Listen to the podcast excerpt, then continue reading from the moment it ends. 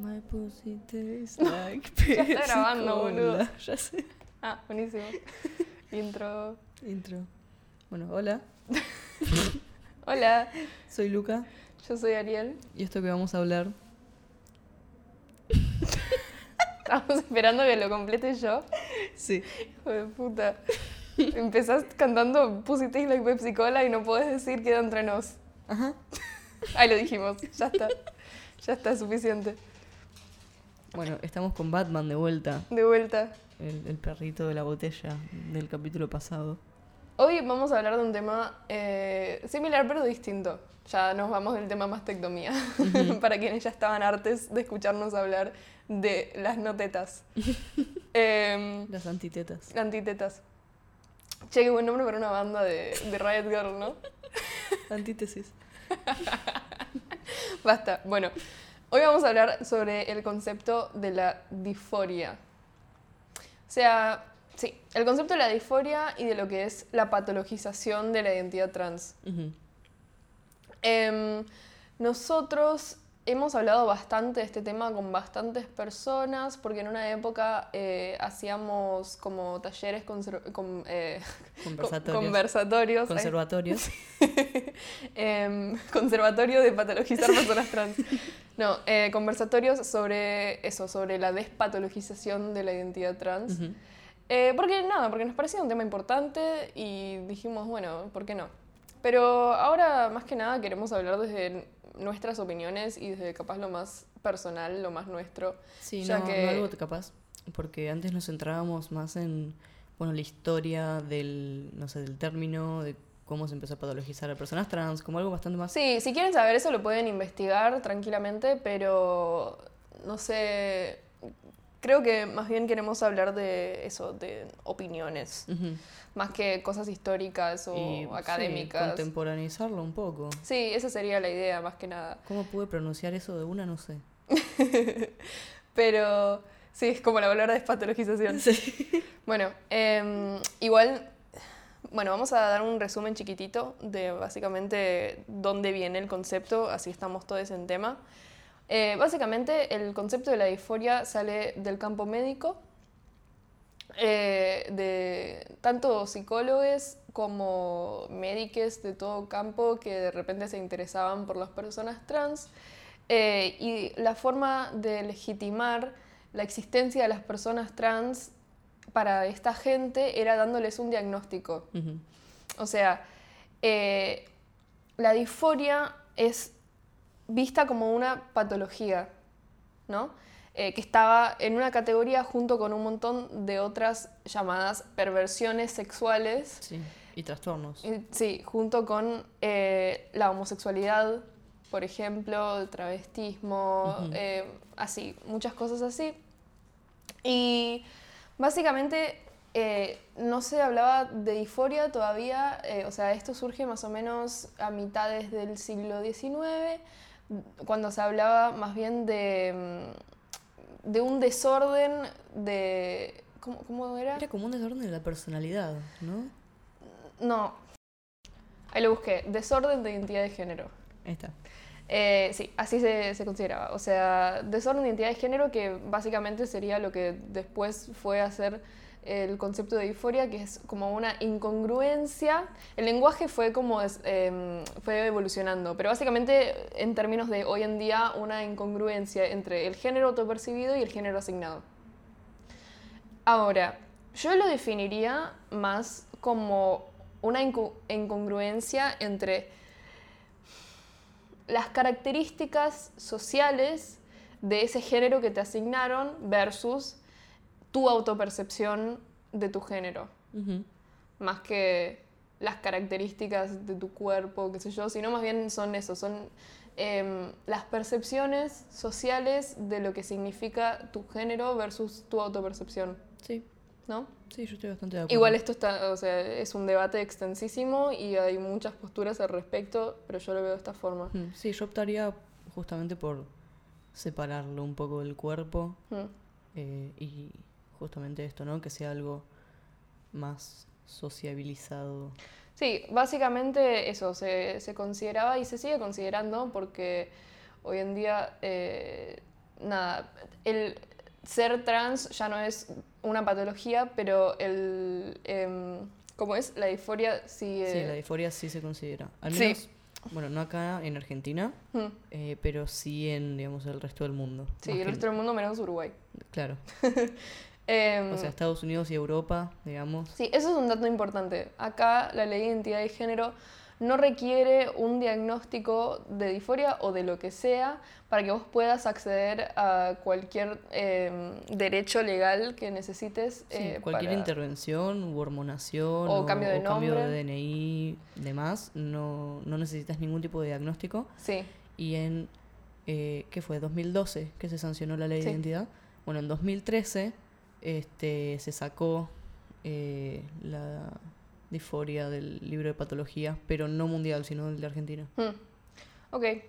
Bueno, sí, ahí tienen. Eso es en el contexto de Argentina. Pero entonces este concepto surge, eh, algunos dirían, para que justamente las personas trans pudiesen acceder a estas distintas intervenciones o cambios en registros o lo que sea, y que fuese justificado, porque viene un médico y te certifica que eso que vos estás pidiendo tiene un sentido, tiene un diagnóstico y tiene una cura. Que esa cura eh, va a mejorar tu calidad de vida, va a reducir eh, el riesgo de esa persona a sí misma y en sociedad, entonces es justificable y de esa forma esa persona puede acceder a estas intervenciones. Ahora, justamente, eh, como en Argentina no es necesario, el concepto de la disforia queda ahí medio como en una nube de... ¿Para sí, qué es como que queda obsoleto. Sí, un poco. Igualmente, em, dentro de la, del- la creación del concepto de ser trans en la sociedad, está el concepto de la disforia. Obvio, sí. Porque bueno, o sea, primero está toda esta noción de que eso, o sea, todavía yo creo que está en el inconsciente colectivo la idea de que ser trans es una, es- o sea, es un diferir de la norma que es como un mal que hay que curar, ¿no? Pero no curar como revertir el- a esa persona y que vuelva a ser cis, sino es como... eh, No, bueno, sé trans, pero adaptate al modelo cis de lo que es lo opuesto a. Claro, lo tenés te que, irte como al otro lado. Claro, a la otra en- punta. Sí, en términos cis, eh, porque esa va a ser la forma de que dejes de sufrir, básicamente. Sí, también. Es la este, cura. Sí, adecuarte justamente a la cisnorma, tipo de que, Mm. bueno, no, no me generes un malestar a los ojos. Este, quiero que sea muy fácil registrarte Sí. y escanearte por la calle. Ahora, hay un debate con esto. ¿Por qué? Porque igualmente hay muchas personas trans que dicen, ok, pero entonces, ¿qué palabra uso? ¿Cómo uso para explicar esta sensación que yo siento justamente de en la definición de la disforia? De una incongruencia entre lo que yo siento que soy, lo que yo siento que quiero, eh, cómo quiero expresarme ante el mundo y en la sociedad y ante mí misma y lo que sea que se me está asignando, se me asignó al nacer, se me asigna todos los días cuando camino por la calle eh, y en mis ámbitos y, y demás. Entonces, eh, hay algunas personas que resignifican esta palabra y acá justamente tenemos un texto, ¿querés hablar un poco de eso? ¿Lo leo yo? Sí. Este, bueno, tenemos un texto escrito por Princerda. Este, no sé el nombre de esta persona, este es su user de Instagram, Princerda con 3A. Este, escribió algo que la verdad que nos pareció bastante bueno y lo tenemos guardado. Este, bueno, nada, paso a leerlo. Dice, la disforia como reivindicación, como apropiación de lo que a las raras podrían diagnosticarnos. Para mí la disforia no es lo que han querido patologizar por no encajar en el binario, es la rebeldía de no querer entrar allí, de romper esos moldes con un sentir político en vez de estar atrapada en un cuerpo equivocado, entre comillas. Y quizás sí me siento atrapada a veces, pero no en mi cuerpo, sino en tu visión heterosexual de ver la vida, los cuerpos, las identidades, atracciones y expresiones. Ahí va. Este, a mí me parece que eso resume bastante lo, bueno, esto, ¿no? Lo que es la reivindicación de Mm. la palabra y mm, sacarle ese peso patológico y ese peso cisnormado, que si bien es una palabra usada para personas trans, tiene esta cisnorma. También que es una palabra usada por personas trans. Por eso. Este, viene con este peso cisnormado de, bueno, cambia y adaptate y camuflate en una sociedad cisnormada. Entonces es como decir, no, disforia de mi cuerpo, no, disforia de tu sociedad, eh, que me dice como, que me dice que mi cuerpo está mal, está equivocado, Sí. de alguna forma. Ay, me acordé de la propaganda de Sprite. Dios. Como que era que... Que decía, tipo, somos X número, que andás a ver de dónde sacaron ese censo, ¿no? De personas trans, que andás a ver de dónde, si de acá, de Estados Unidos, del mundo. Bueno, andás a ver qué era ese número. Este, somos tantas personas que nacimos en el cuerpo equivocado. Creo que es el número de personas en el foro ese que habían hecho, porque Sprite hizo foros de, de Ay, autoayuda, sí, de- acompañamiento. Reddit, ¿no? Sí, foros de Reddit. Increíble. Increíble. Increíble. Samaritanos de acá a la China, Sí, ¿no? sí, si Sprite no hacía ese foro, la verdad que. Ay, Dios mío. Ay, ¿alguien lo habrá usado posta? Ay, después voy a buscar. Voy a hacer un tipo compilado. Como si no existieran un millón de foros encima, Sí. tipo, al respecto, como para que venga a tener que hacerte los Sprite. Por eso. Gracias. Sí. Pero bueno, ¿no? Este, como un ejemplo bastante claro, este, tenemos por un lado este texto que acabo de leer y por otro, bueno, Sprite, Sí. ¿no? No, también em, algo que estábamos hablando hoy con Luca también es que de, de esta patologización también sale otro concepto que es eh, el complejo de, de, de los salvadores cis, ¿no? El complejo de esta persona que de repente, al verte como una persona que tiene algún mal que ha de curarse, está como, yo me presto, yo estoy acá para salvarte de tus males, para ayudarte. Em, es muy extraño, ¿no? O sea, esto es, o sea, los médicos y los psicólogos que diagnosti- diagnostican a las personas con disforia de género porque quieren que estas personas accedan a su cura, yo creo que tienen un poco de eso. Sí, sí, sí, sí. O sea, bueno, indudablemente habrán muchas que tienen buenas intenciones y, y y simplemente, o sea, carecen de la información eh, y del, del desarrollo teórico como para poder entender que eso capaz eh, es un... es- no sé, Sí, no, es lo el, no ideal. es el enfoque correcto, Sí, digamos. o sea, no sé si correcto o incorrecto, pero sí, no sé si es lo mejor pa- Sí, lo realmente para la útil, psiquis de una que- persona. Que igualmente sí, o sea, en cierto contexto eh, es cierto que cuanto mejor te adecues a las eh, comodidades de la sociedad, más cómodo vas a vivir, capaz. Eh, eso es una realidad y por eso hay tantas personas trans binarias que, que viven plenamente y cómodamente en esta sociedad y indudablemente al haber podido acceder a estas cosas, sea acá en Argentina donde no hace falta que te diagnostiquen con disforia o en otros países donde sí, estas personas pueden testificar que cambió su calidad de vida para mejor. Y esto es una realidad. Entonces, eh, bueno, hay personas también que como que tienen miedo que, que por reivindicar que, que ser trans no es una enfermedad nos quiten todos los derechos que hemos accedido, porque hemos llegado a ellos mediante estos diagnósticos. Sí. Según, yo creo que hemos llegado a estos mediante una fuerza popular Sí, impresionante. mediante una lucha que viene hace décadas. Sí, que no tiene que ver necesariamente con los médicos o los psicólogos que nos han dicho que estamos enfermos todo Sí, este tiempo. Pero bueno, esto, ¿no? Como que está este pensamiento de, em, bueno, mediante el diagnóstico yo puedo acceder al sistema médico, Mm, que si bien capaz en otros países sí es así, este, no sé, ejemplo Estados Unidos, igualmente ellos tienen que pagar todos sus tratamientos, todas sus operaciones, o sea, el sistema médico la verdad se lo meten un poco en el culo. Sí, igual Eh, ahora que no hay hormonas en este país, Sí. eh, mucha gente está Y- teniendo que pagar también. Sí, y bueno, y acá en Argentina justamente quedó obsoleto porque no lo necesitamos por la ley, excepto, bueno, esto que acaba de mencionar Ariel, el faltante de hormonas. Este, si no sabían sobre esto, está bueno que lo investiguen. Eh, Básicamente faltan hormonas. Sí, faltan hormonas en el país y, este, bueno, no da abasto para todas las personas que se hormonan.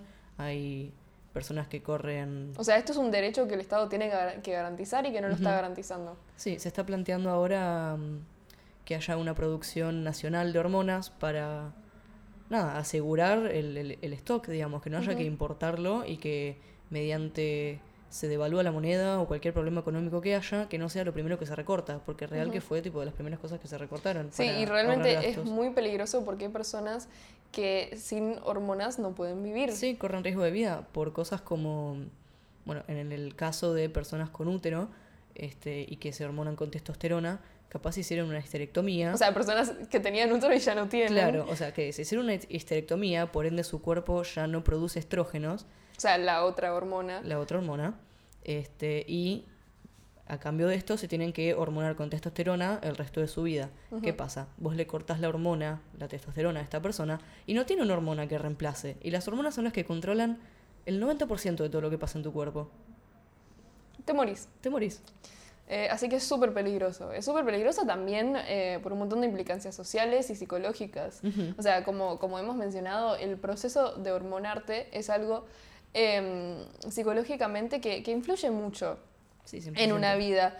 Entonces, eh, ya de por sí el proceso de hormonarte es un, es un proceso mental eh, importante, o sea, que, que influye en, en tu vida cotidiana, en tu vida diaria, y que de repente te lo corten, que de repente tengas que interrumpir el tratamiento, que hayan como unos desbalances así extraordinarios que tienen efectos en tu cuerpo y en tu Ujú. psiquis, es fuerte también. Sí, 100%. Eh, y bueno, y también tenemos la otra cara de las personas que necesitan poder pasar como personas cis en la sociedad para poder sobrevivir, por un Ujú. tema de supervivencia. Ujú.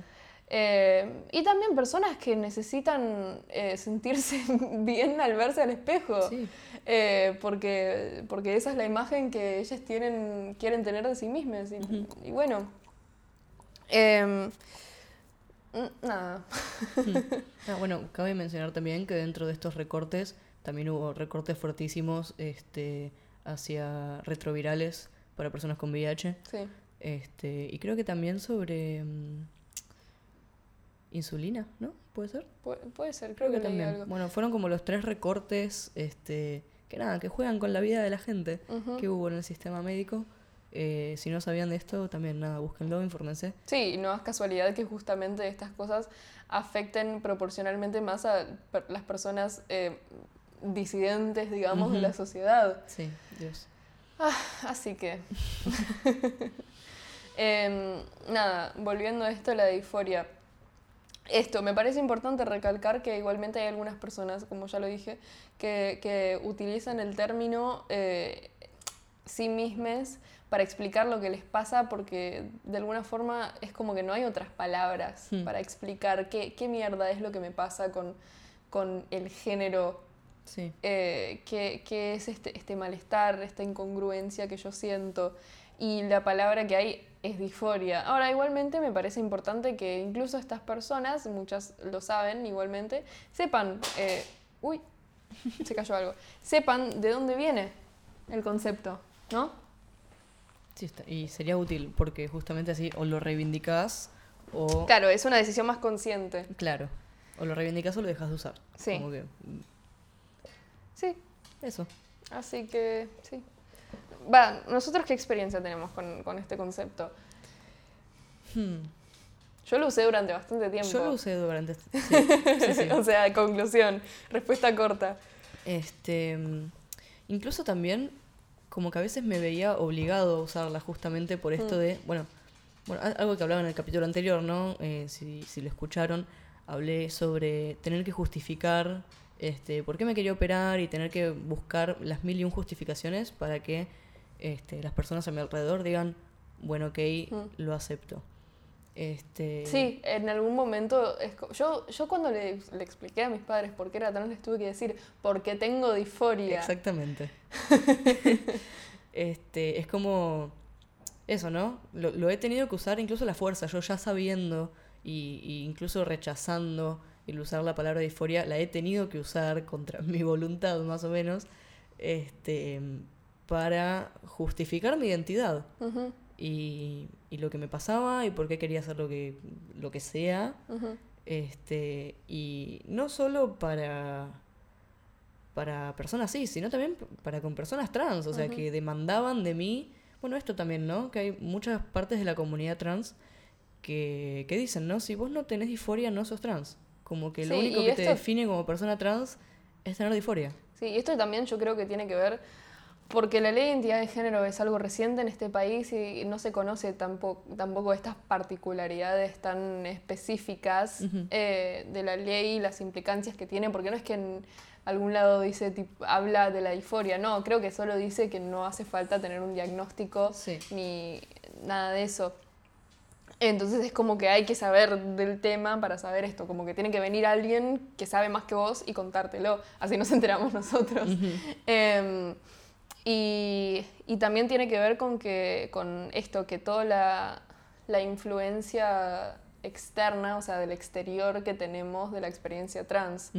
Porque, no sé, por ejemplo, yo sigo muchas personas eh, trans y no binarias de Estados Unidos, incluso sigo bastantes personas trans binarias que no tienen una expresión binaria, lo cual es interesante. O sea, que son, por ejemplo, em, también hay, hay gente que, se, que, se, que eso lo define como ser una persona trans, eh, mujer u hombre no binario.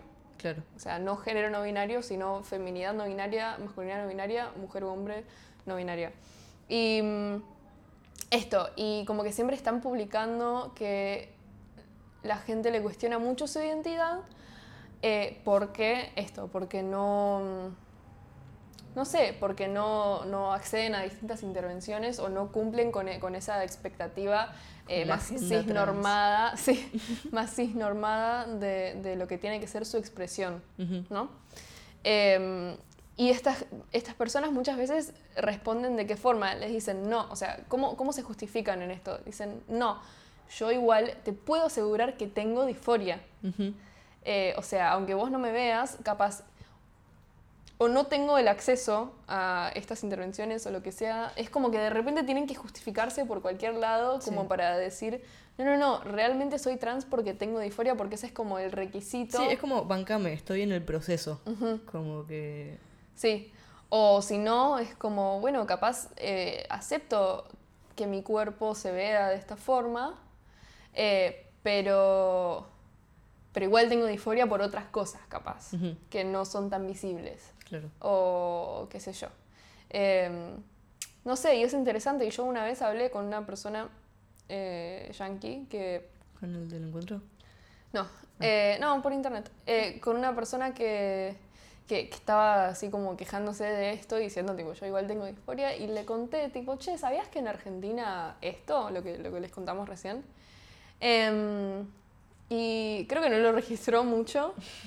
o sea, como que lo, recibió como un mensaje de apoyo, tipo, mm. sos, válide en tu identidad, em, pero, pero creo que no, no entendió eh, muy bien, porque es algo, o sea, cuando tu concepción de ser trans es así, es muy extraño, tipo, asimilar de repente que la disforia es algo más bien patologizante en muchos contextos. Es que es romperle toda la estructura. Sí. Tipo, romperle toda la estructura en la cual formó su identidad.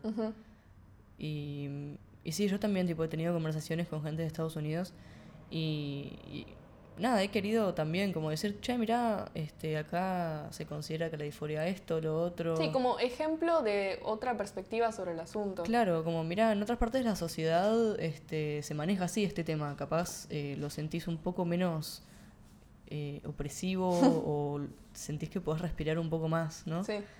Em, y, y no, como que decían Tipo, yo soy trans porque nací en un cuerpo de mujer y tengo un cerebro de hombre. Mm, bueno, eso es un poco más extremo. Sí, esa era como muy extremo e incluso eh, compararon la disforia con... Ay, ¿con qué la compararon? Con la esquizofrenia. Ah, uff. Wow, y tremendo. sí, yo estaba tipo, che, pero... ¿Qué? sí, o sea, porque se ve como una patología, un problema psicológico. Y yo pregunté, tipo, che, pero estás comparando, tipo, dos cosas que nada que ver. Y me decían tipo, y no, pero la disforia es un trastorno, y qué sé yo. Y yo, estaba, bueno, o sea, ya no sé cómo, cómo llevar a, esta conversación, realmente, wow. Sí, o sea, creo que es importante saber de dónde viene este concepto. O sea, porque, qué sé yo, si querés suscribir a eso, estás en todo tu derecho. Pero está bueno saber el contexto de las cosas y igualmente, aunque o sea, apoyo que una persona suscriba a, eh, a la perspectiva que quiera sobre el asunto, pero que no se la fuerce a otras Sí, personas. estaba por decir eso, como que está bueno, nada, eso, vos suscribís lo que quieras, pero no por, por eso invalides las identidades de otras personas. Sí, por eso nosotros tratamos de, capaz es un poco difícil, pero tratamos de separar eh, cosas más coyunturales, o sea, cuando les hablamos de contexto histórico o otras cosas, a tipo cuáles son nuestras opiniones. Igual medio que no, no nos sale, porque bueno, todo lo personal es político. Eh, pero, pero sí, qué sé yo, eh, lo vivimos muy de cerca, o sea, yo eso. Yo mucho tiempo era esto, como que no tengo otra palabra para describirlo, entonces bueno, qué sé yo, tengo disforia. Em, y yo realmente lo, o sea, yo realmente lo creía porque no, no tenía más información sobre el asunto, lo único que tenía era la palabra y la definición. Sí, yo y otras experiencias eh, para compararme y decía, ah, bueno, esto es lo que me pasa. ¿no? De repente. Y era como, sí, capaz esto es lo que te pasa, eso no significa que sea un trastorno, no significa que necesites acceder a alguna cura. Cla- es que eso, ya mismo la, la definición de la palabra te setea a vos de Mm. que tenés que hacer ciertas cosas para Sí. no pasarla mal, Ujú. digamos. Y Ahí va, sí, y bueno, por eso lo que hablábamos en el primer capítulo sobre de repente, eh, de repente pensábamos que por hormonarnos íbamos a ser más felices. Eh, cuando también en una vida pasan un montón de cosas. eh, que obviamente la, la presión social del género asignado aportaba una banda a ese malestar que pudiésemos estar sintiendo. ujú. O sea, era una parte y, y era como, y sí, no, o sea, yo voy a tratar de acceder a todas las herramientas que yo tengo para sentirme bien con mi identidad, con mi expresión y lo que sea, y capaz, capaz una de estas herramientas es hormonarme. Ujú. Hasta que de repente creo que hubo que meditarlo durante mucho tiempo más y analizarlo mucho más en lo, en lo personal. Como yo lo que hice fue tipo pensar, bueno, ¿cuáles son todos los cambios, así como una lista, todos los cambios que puede llegar a tener en tu cuerpo Sí, yo hice una un hormonación? Sí, básicamente yo también. eh, y también teniendo en cuenta de que, a todo, que yo no iba a tener forma de predecir cómo me iba a pegar la testo. Sí, exactamente. Como que eso, eh, bueno, eso era un gran contra para mí Mm. también, como que no tengo idea qué es lo que va a pasar. Sí. O sea, es realmente abrir una puerta y meterme en un cuarto completamente oscuro. Sí, o sea, básicamente tenés que eh, arrancar el tratamiento em, aceptando todas las cosas que te pueden llegar a pasar capaz. Porque vos nunca vas a saber realmente. Sí, y aceptando también que hay cosas que pueden no llegar a pasarte, que vos capaz sí querés que te pasen. Sí, sí, em, por eso, bueno, algo, ot- otra alternativa completamente válida es la de algunas personas que eligen hacer un tratamiento más personalizado. Pasa que, bueno, tenés que tener acceso a algún médico que, Mm. que- Y lleva más tiempo también. sí, que esté dispuesto a hacer eso con vos. eh, pero sí, hay personas que em, empiezan y detienen el tratamiento eh, a, a gusto. ¿no? Dependiendo de, de cómo se sienten, con los resultados que están obteniendo. Disclaimer, todo esto de manera muy controlada, Sí. porque no podés empezar el tratamiento y cortarlo realmente a gusto. Sí, Es- cualquier cosa que tenga que ver con un tratamiento de reemplazo hormonal tiene que ser completamente controlado por un profesional porque es hiper peligroso. Sí, es muy, realmente es muy peligroso hacerlo nada, así, a gusto. Y no te va a sin servir. control. Y no te va a servir.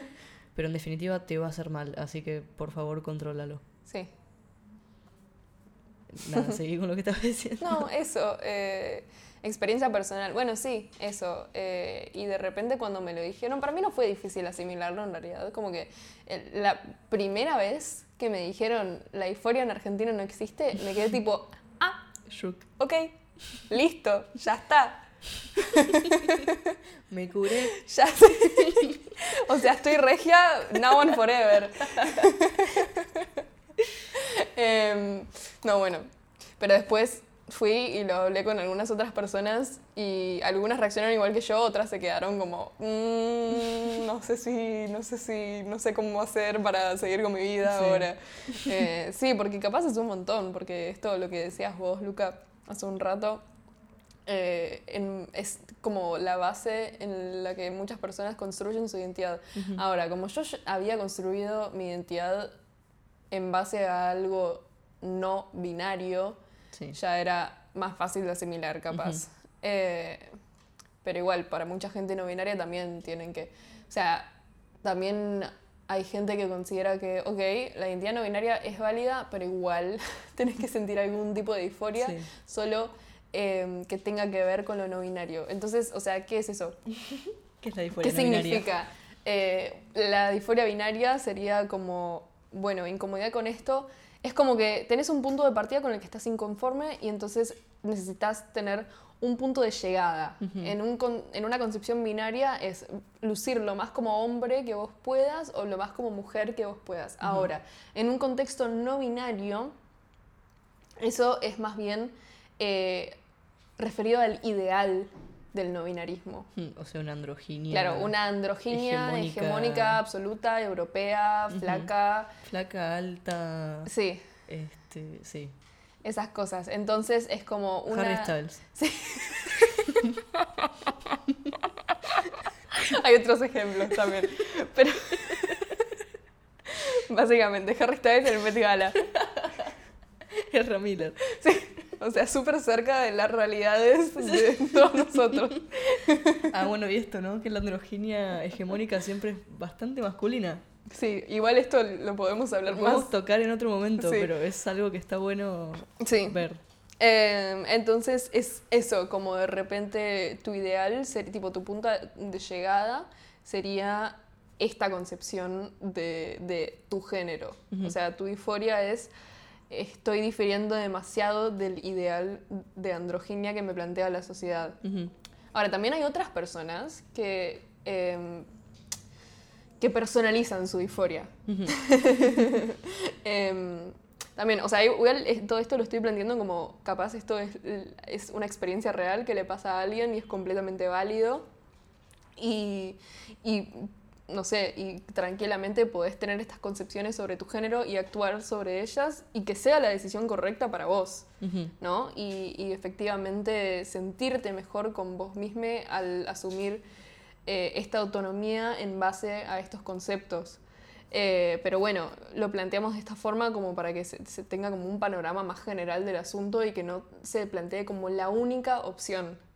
Pero yendo a esto de lo, lo de personalizar tu disforia, es como que hay algunas personas que esto hacen como una lista más personalizada Ujú. Tipo, están estos aspectos de mi vivir en sociedad eh, y que me lean de tal forma que me molestan y otros que no. Ujú. Como hay algunas cosas eh, de que me lean como capaz mi género asignado que no me joden y otras cosas que sí. Y entonces eh, no es necesariamente 100% eh, de este lado del gráfico, siempre es 100% del otro lado o 100% en el medio, porque se ve el gráfico como una cosa más bien Sí, como una lineal. línea.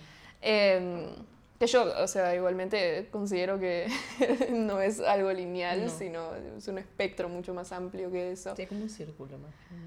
Un círculo Cuadrado, con cosas metidas en el medio, como círculos por fuera. Claro, Uy, no. Quiero mimes. Mi- mimes. Dime. Mi drag name. Inclusivo. Eh, quiero mimos. Em, nada. otras, otras, otras más perspectivas sobre el asunto eh, para quien le interese. Pero eso, nosotros también obviamente estamos hablando desde nuestras vivencias no binarias, como siempre. Eh, no sé si lo dijimos suficiente eso. Eh, pero básicamente eso, o sea, siendo personas no binarias, percibimos el género y, de esta forma. Que al menos no siendo personas no binarias, sino nosotros. Sí, o sea, pero en el contexto de un no, de un no binarismo también.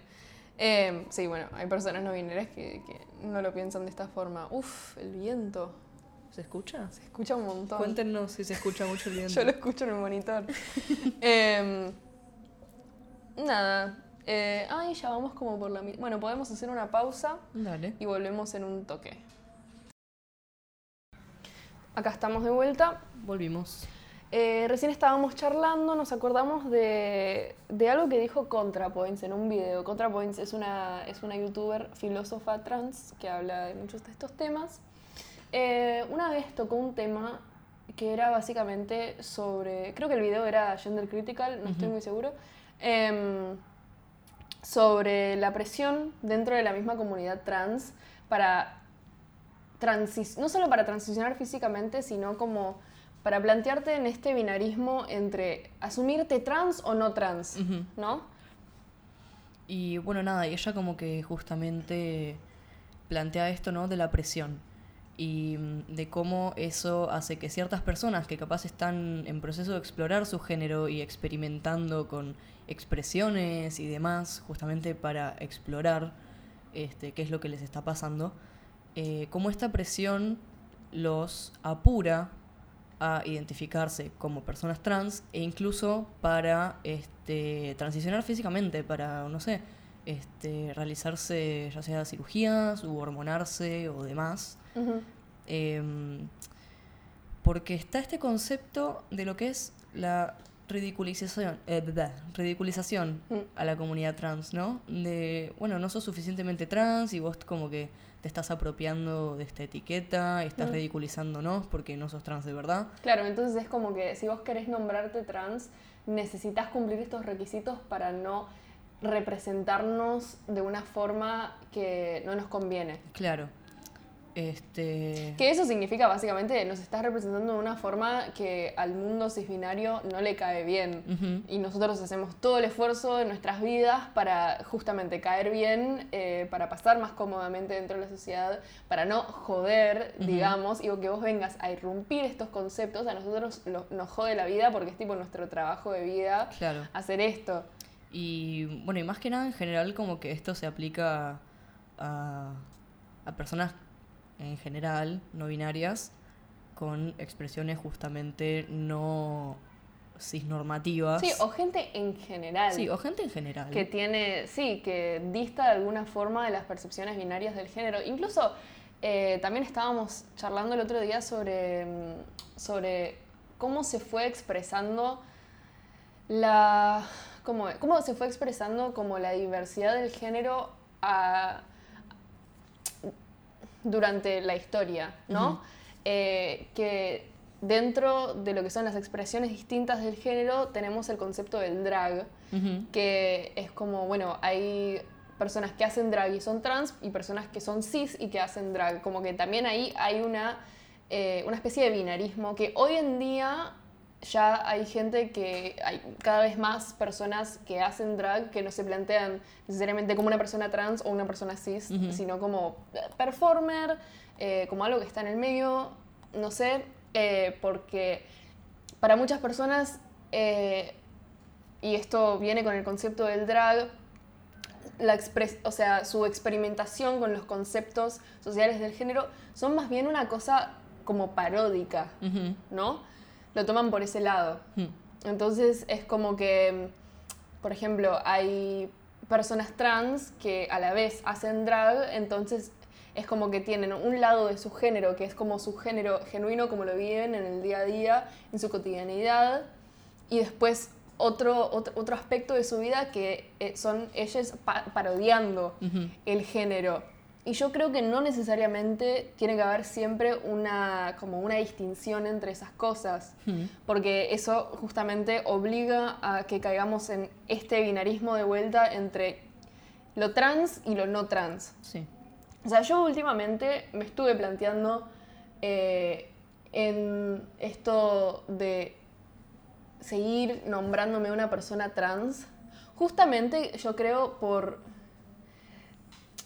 ¿cuál es la función de que yo siga haciendo eso? ¿no? O sea, yo, por ejemplo, yo ya accedí a lo que yo quería acceder eh, dentro del campo médico, que era poder operarme, ¿no? Que para eso tuve que ir y decir soy una persona trans, bla, bla, bla. Ahora, hoy en día, los momentos en los que me nombro tal son justamente para hablar de cuestiones de género y que se legitime mi punto de vista, ¿no? Pero ¿qué es lo que legitima que yo sea trans. Yo creo eh, esta experiencia que yo he tenido, que según la sociedad es una experiencia de una persona trans, que se ha operado, que ha pasado por todo esto de eh, sentir disforia, ponele, porque en un momento yo, no sé, yo lo concebía de esa forma, mi género. Eh, haber cambiado mi nombre, haber hecho quilombo en el colegio para, para todo esto, para que se me respete. O sea, básicamente el ser trans en mi vida significa el haber tenido que justificar continuamente mi identidad y mi expresión. Ujú. Pequeño... pe- No te quería interrumpir. Sí, no, nota al pie. Ok. No digamos quilombo, digamos bardo. Ay, cierto. ok. Ah, igual el otro día estaba. Bueno, no, no nos vamos Otro a tema. meter- Otro tema. Eh, ok, sí, nota al pie. Em, pero sí, eso. Y entonces hoy en día me lo planteo seguido, como, ¿de qué me sirve a mí personalmente no- seguir nombrándome trans? Eh, cuando yo, por ejemplo, al moverme en sociedad, más bien eh, tengo la experiencia de una persona no binaria, porque yo paso como una mujer cis en la sociedad, pero igualmente como una cosa medio rara, como, como que no, o sea, es como una mujer cis medio rara, como una torta chonga, pero a la vez con cosas que no son tan de torta chonga, como que una, la gente no entiende qué mierda soy, ¿me No tenés tetas, querida, ¿qué onda? No tengo tetas, querida. Entonces, eh, sí, me llamo Ariel y, y los taxistas me lo cuestionan todo el tiempo. Y yo me hago pasar por una mujer cis porque tampoco quiero entrar en esa otra conversación. Y con el taxista... Con el taxista que capaz me caga a palos, qué sé yo, no sé. No sé, entonces es como que sí, tengo experiencias de una persona que no es cis, pero a la vez, eh, no sé, yo por ejemplo no siento una presión a hormonarme para poder sentirme seguro en sociedad, por ejemplo. Porque no tengo deseos de hormonarme, ya lo tengo muy, eh, muy en claro, eso por lo menos en este momento de mi vida. Y, y yo... Eso, entonces como que no, ni siquiera lo planteo como una opción. Y por suerte, como vivo en capital, eh, la violencia que yo puedo llegar a, a recibir capaz es un poco más sutil, también por los ambientes que transito, demás. Em, entonces, me lo planteo seguido, o sea, en algunos, en algunos ambientes todavía sigue siendo útil para mí nombrarme trans. Por ejemplo, cuando hablamos con estos temas, cuando hacemos este podcast, es útil usar la palabra para que otras personas que están en esta situación, que se están planteando las mismas cosas, eh, puedan encontrarlo más fácilmente. Porque las etiquetas que hacen eso, que hacen eso, o sea, crean eh, grupos de pertenencia. Entonces, para eso sirve, ¿no? Pero yo también en mi vida personal, yo ya no siento que necesite un grupo de pertenencia respecto a estas temáticas, porque a lo largo de estos años he conocido muchas personas de distintas diversidades genéricas, eh, también eh, sexogenéricas, o sea, de todo, y, y he conocido muchas experiencias distintas y ya a esta altura eh, lo veo como algo muy individual y muy colectivo también. Eh, no es como que necesito una representación tal en la que yo pueda eh, identificarme. Yo ya no necesito encontrar esa identificación en otra persona porque he asumido que yo soy mi propia identificación a la vez que soy a la vez que yo me identifico con un conjunto de distintas diversidades y distintas personas, distintas experiencias que hacen a lo que yo soy ahora mismo. Eh, entonces, eso, o sea, eso es otra cosa que, que yo me planteo. Pero, mm, pero volviendo a esto de, de nombrarte o no nombrarte trans, em, no sé, vo- ¿vos querés contar algo sobre esto? O sea, ¿vos cómo lo vivís? Mm, no, creo que. O sea, no estuve comentando nada porque te estaba escuchando y porque estoy como bastante de acuerdo, como que yo tengo una experiencia muy similar con eso. Este, así que no sé si acotaría algo, como que Mm. me pareció que lo cerraste bien. ¿Pero vos sentís que estás medio en la misma? Sí, 100%. Ok. Este, como que también al mismo tiempo, bueno, esto, ¿no? Como que yo siento que hoy en día yo me etiqueto no para mí, sino con Mm. un fin político. Sí, totalmente. Este, como que a mí ya no me interesa nombrarme para mí. Yo ya entiendo, ese es el perrito. Este, Este, yo ya entiendo mi vivencia y, y también acepto lo que no entiendo. Perdón, tuvimos que cortar porque al perro le agarró la loca. Así Sí, que. no, pegó unos ladridos que, Uf, pero sus sí, oídos morían. Los tuve que cortar. Bueno, cuestión. eh, vos estabas hablando sobre cómo, cómo lo vivís vos. Ujú. Este, bueno, nada, estaba diciendo esto de que estoy como muy de acuerdo con lo que decía Ariel y esto de que mm, yo ya entiendo cuál es mi vivencia y también convivo con lo que sea que no entiendo, Hmm, totalmente. que mm, termina siendo como que entiendo todo, entre comillas, porque me doy el lugar. Iluminada. Claro, iluminadísima. Eh, porque me doy el lugar a no entender y a, y a experimentar para así entenderlo, lo cual es lo que, mm, bueno, estaba nombrando antes, que es lo opuesto, ¿no? A lo que pasa con muchas presiones que siente la gente con etiquetarse y con hacer ciertas cosas justamente para tener un lugar de pertenencia. Hmm. Que yo creo que eso es una, o sea, es un- una parte imprescindible de alguna forma de esta exploración del género personal. O sea, lo tuvimos que pasar y, y en un punto nos sigue llegando. Pero nada, hoy en día lo vivimos de otra forma porque hemos madurado también como, como, como individuos, como personas y hemos crecido en muchos otros aspectos también. Sí, y, y nada, y esto, o sea, yo en su momento lo re necesité, em, como que necesitaba realmente tener un lugar de pertenencia y necesitaba etiquetarme de cierta manera para pertenecer, ¿no? a ese grupo. Em, hoy en día no lo siento así, igualmente necesito espacios seguros, entre comillas, que bueno, esos espacios los formé con mis amigues, que pueden no necesariamente ser parte del mismo grupo, digamos, persona trans o no binaria este, al que pertenezco yo. Em, y bueno, nada, esto lo estaba poniendo en contraposición con em, las presiones que hacen que las personas tienen- tengan que obligarse a hacer determinadas cosas para tener un grupo de pertenencia Hmm. y cómo eso termina siendo incluso para peor para la comunidad trans. Sí, eh, bueno, yo, yo, viste que a veces eh, uno entra en agujeros de YouTube.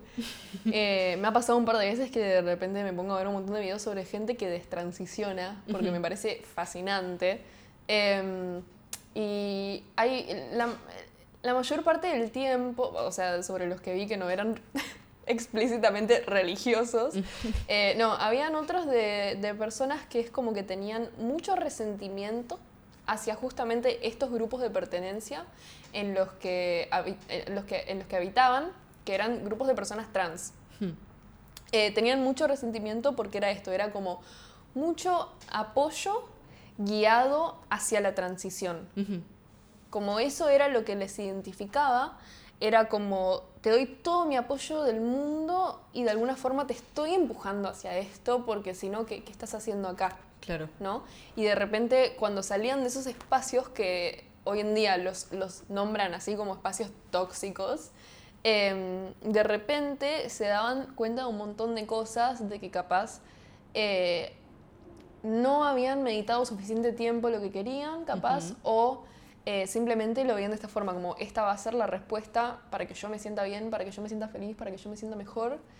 Em, y, y eso, y, y era, o sea, sí, era como una presión externa que, de la que eventualmente se terminaban arrepintiendo. Yo creo que, ¿por qué creo que es esto? O sea, yo creo que es porque la o sea, lo que venimos repitiendo una y otra vez, la concepción de lo que es ser una persona trans o de lo que es ser una persona en general que dista eh, de su género asignado, que quiere explorar eh, sus, propias concepciones del género, es como que hay un punto a llegar. Eh, vos tenés que encajar en este molde. Es como que llega hasta cierto punto la narrativa de lo que es una persona trans y capaz no se presenta tanto un abanico de posibilidades, como yo considero que lo hay, sino que es más bien como un túnel. Sí. Sí, punto A, punto B. Sí, sí, que capaz lo extienden un poquito hacia las personas no binarias, hasta este lado o el otro, pero igual es... Pero ni siquiera, porque se considera que una persona binaria es como el punto entre medio Claro, entre sí. A y B. Sí, sí, sí. Entonces, eso. Ay, una vez me pasó que, nada que ver, una vez eh, tuve que ir a hacerme unos estudios y era justo antes de operarme, le tuve que contar a, a la endocrinóloga que me iba a operar. em, y de repente me dice, pero estás haciendo las cosas incompletas. Ay, me contaste. Porque yo no me hormonaba y no tenía planes para hacerlo. O, no sé, en ese momento no- ni sabía eso, si me iba a querer operar. O sea, yo siempre lo pensaba como, yo sé que seguro me quiero operar y después de operarme voy a ver cómo me siento conmigo mismo, a ver si tengo ganas efectivamente de hormonarme. Entonces como que no sabía, pero en ese momento yo no, no, no- no planeaba. Em, en el futuro próximo hormonarme y de repente me empieza a dar su opinión Uy. esta mujer tipo, tipo eh, no estoy de acuerdo con lo que estás haciendo porque estás haciendo las cosas incompletas. Y yo le dije, eh, bueno, pero lo voy a hacer igual porque puedo. Y porque quiero. Chao, gracias, suerte. Sí. Bueno, a mí, bueno, a mí me pasó algo muy parecido. Este, después de operarme, fue. Que, mm, bueno, como les conté en, en algún capítulo anterior, no sé si el primero o el segundo, eh, en un momento de mi recuperación, bueno, a mí me dio fiebre, pasaron cosas con la medicación. Y eh, bueno, nada, fui a hacerme estudios para ver si era una infección de la- del pecho o no, digamos, de la herida. Ujú. Este, y bueno, ella me pregunta, ¿no? Como, bueno, ¿por qué te operaste? ¿Qué sé yo? O algo así, no sé, no me acuerdo muy bien. Pero cuestión, después de mandarme a, tipo, darme las recetas para que yo me haga ciertos estudios a ver si era una infección o no, me dice, y de paso, si querés, te, te saco un turno con una endocrinóloga. y yo digo, tipo, ¿para qué? Y me dice, tipo, ¿qué? Para, para hormonarte, obvio. Y yo, Sí, literalmente cuántas funciones puede tener un, un endocrinólogo. O sea, Pero yo estaba tipo, señora, ¿qué dice? O sea, estoy acá porque tengo fiebre, no porque me quiero hormonar. increíble. A más B igual 40. Nada, increíble.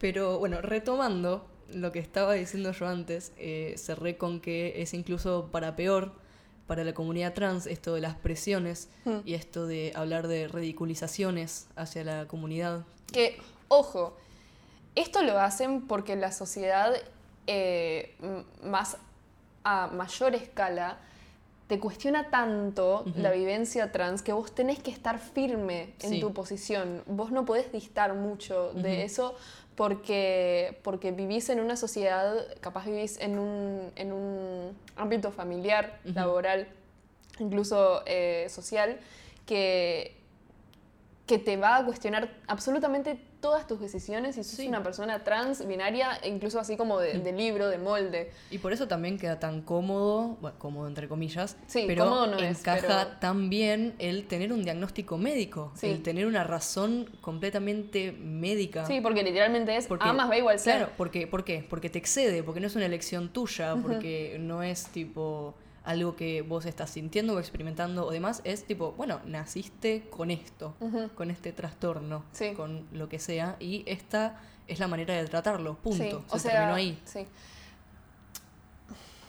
O sea, no queremos que esto, que esto se lea como, bueno, vayan y cuestionen a todos sus amigos trans y no binarias de- el porqué de sus decisiones, de por qué se quieren operar no, o pero justamente la idea es que no hagan eso. Sí, o sea, justamente entender que cada quien está... eh, o sea, estas decisiones, siendo tan personales, son decisiones que cada quien, eh, nada, toma por sí mismo y que vos no tenés nada que ver. Eh, si sos una persona trans o sos una persona cis, nadie tiene por qué ir a cuestionar tus decisiones de hacer o no hacer algo. Eh, el único acompañamiento que podés ofrecer es decirle, ¿tenés ganas de hablar sobre esto que te está pasando? Yo Sí, te puedo pero- ofrecer una escucha. Si Claro. capaz no comparto experiencias. Si comparto, sí, podemos capaz hablarlo en otros términos. O ofrecerle esto, espacios, grupos de contención. Pero es esto, ¿no? Como para que vos lo desenredes en tu cabeza, no para que te pongan más cosas que no estaban ahí capaz. Sí. Este. mm, Pero nada, quería terminar lo de la sí, ridiculización y demás. Este. Bueno, esto que decía, que termina siendo para peor por temas como justamente. Bueno, esto que nombraba Ariel, de la gente que detransiciona, eh, o esto que nombraba yo, de tener lugar de, de explorar Mm. este, este tema de las presiones termina siendo que justamente muchas personas que están cuestionando, que están explorando y demás, se apuren a identificarse como personas trans o nombrarse trans o como lo quieran expresar. Este, y que después justamente capaz se dan cuenta que no era la etiqueta con la que se sentían cómodas estas personas y terminan justamente detransicionando o Sí, que el concepto mismo de la destransición es como que plantea que vos llegaste a cierto punto y retrocediste. Sí, para atrás. No como capaz, no sé, otra experiencia más en la construcción de tu persona. Es como, o sea, no, no, se hablaría de la misma forma si capaz... Em, no sé, estás saliendo con alguien y cortaste. No, no estás hablando como que retrocediste en el avance de tu vida. O sea, no es que quiero comparar las dos situaciones, porque son cosas muy distintas.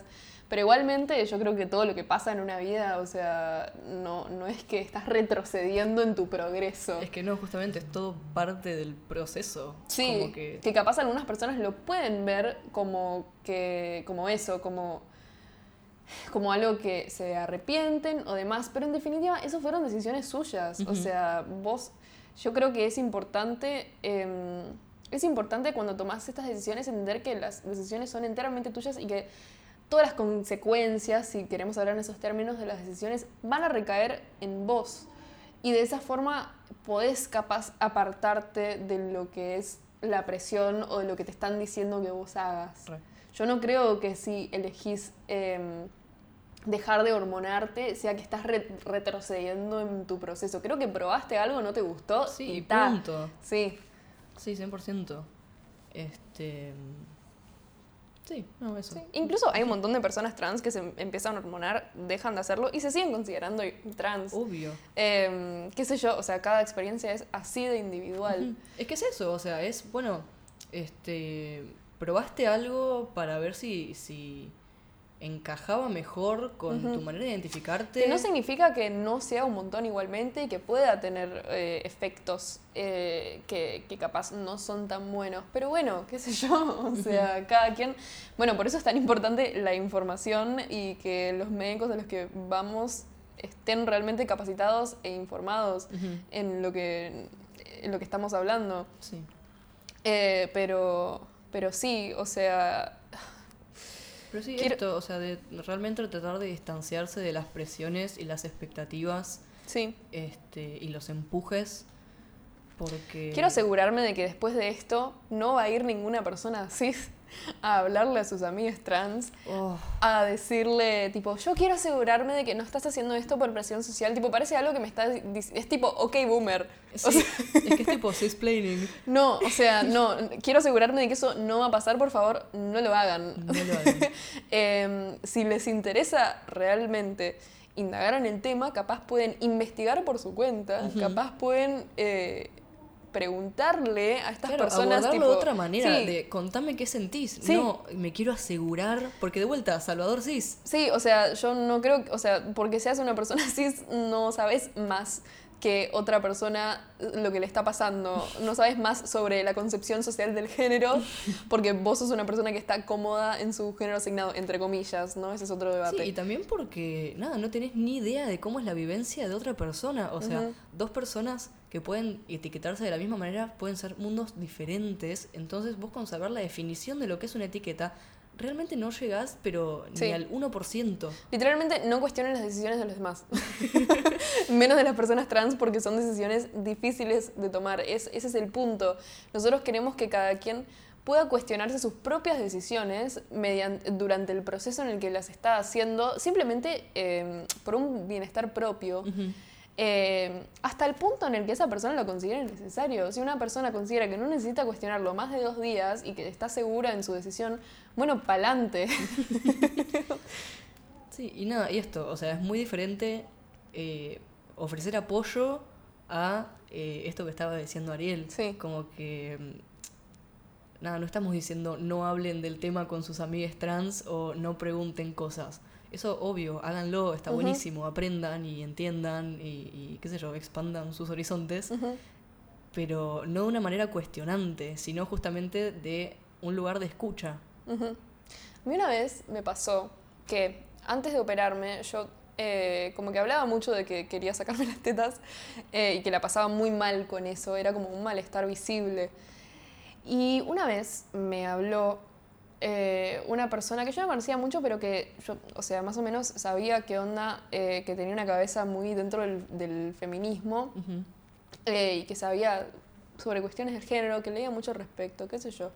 Un día me escribe y me dice, tengo un, tengo un texto interesante sobre este tema. Era un texto de Miquel Misé, em, que es un, filósofo catalán. Shout out to Miquel Misé. Eh, sí. Cuestión que eh, me dice, me parece interesante esto, si tenés ganas de leerlo, toma, te lo envío. Eh, y era un texto que justamente cuestionaba el porqué de las transiciones físicas en un contexto justamente de presión social, ¿no? Que yo lo podría haber tomado como, ah, esta persona me está cuestionando. No lo tomé de esa forma, ¿por qué? Porque no se acercó de esa forma. Me dijo, mira, tengo este texto que capaz puede ser un recurso para vos, léelo a ver si te interesa. Y la verdad que me pareció muy interesante. Em, e igualmente, o sea, me lo cuestioné igualmente desde otro lado. Yo igual ya me venía cuestionando las mismas cosas. Me terminó operando igual. Y, y yo creo que el leer eso en realidad me permitió tener justamente lo que hablábamos en el primer capítulo, más una comodidad con mi cuerpo, porque yo entendía, más bien era como, sí, yo creo que realmente hay un factor súper importante de presión social y expectativa social en el por qué yo me quiero operar. Aparte de comodidad física, en realidad también había un factor importante de comodidad física. Mm. Pero lo entendí y dije esto que, que también mencionamos en un momento, ¿qué tantas ganas tengo de yo ir al choque con esto? Y dije, no, creo que me siento cómodo con esta decisión, entendiendo todos los por qué, que capaz me exceden, pero me afectan igualmente, porque yo transito esta vida en esta sociedad. Sí, es lo que hablábamos justamente en el primer capítulo. Sí, y... O sea, llega un punto que no alcanzan las justificaciones, son cosas que bueno, y esto que capaz también decía yo, ¿no? Estoy cómodo también con lo que capaz no termino de entender y me doy el lugar a, a no entenderlo. Y obvio, no solo dejarlo inconcluso, sino decir, bueno, no lo entiendo, punto, voy a hacer esto por impulso, sino tratar de desenredarlo. Y capaz llega un punto que, que, que no le encuentro más vuelta. Y digo, bueno, hasta acá llegué y es lo que quiero hacer y estoy cómodo con eso. Sí. Bueno, Sublime. Eh, creo que, tocamos más o menos lo que queríamos tocar. Los dejamos con eso, reflexionando. Como siempre, nos pueden escribir. Ahora el podcast tiene una página de Instagram. Iba a decir eso, Que se llama Queda Entre Nos Podcast, todo junto. Lo pueden buscar si tienen ganas. Eh, ahí vamos a estar avisando cuando salgan capítulos nuevos. Sino eh, también en nuestros perfiles, eh, la última publicación que subió cada uno. Em, etiquetamos por ahí por la descripción a, la cuenta, por si no la encuentran. Está ahí. Nuestras redes son guion bajo Sigurat con Z. Mía es eh, Ariel Guizarri, mi nombre, con doble S. También cualquier cosa, eh, si quieren mandarnos algo más extenso, lo que sea, el podcast tiene un, eh, una cuenta de mail que se llama Quedan Tenernos Podcast todo junto, arroba gmail.com. Nos pueden escribir por mail, por mail si tienen ganas. Nos pueden mandar textos también. Sí, todo, lo que, todo lo que tengan ganas nos lo pueden enviar y charlamos. Y eso, nos vemos la próxima. Adiós.